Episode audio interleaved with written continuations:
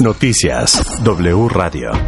El secretario de Relaciones Exteriores, Marcelo Ebrard, informó que aún se encuentran entre 50 y 60 mexicanos en Ucrania que no se han podido trasladar a nuestro país.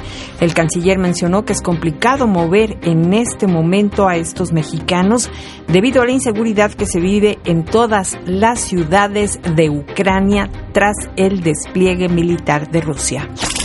En las últimas 24 horas se registraron en el país 671 nuevos casos de COVID-19 y 15 fallecimientos más, dando un total lamentablemente de 322.107 mexicanos fallecidos durante los dos años que lleva la pandemia.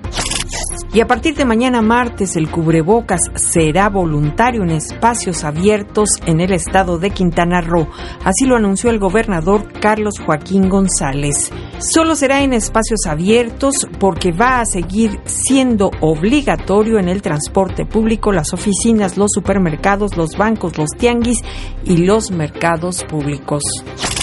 Y este fin de semana, dos diputados de Morena se destaparon para contender por la presidencia de la República en el 2024. Se trata del papá del corredor de automóviles Checo Pérez, Antonio Pérez Garibay, quien actualmente es diputado por Morena. También se destapó la empresaria y legisladora, también de Morena, Patricia Armendáriz. Toda la información en wradio.com.mx.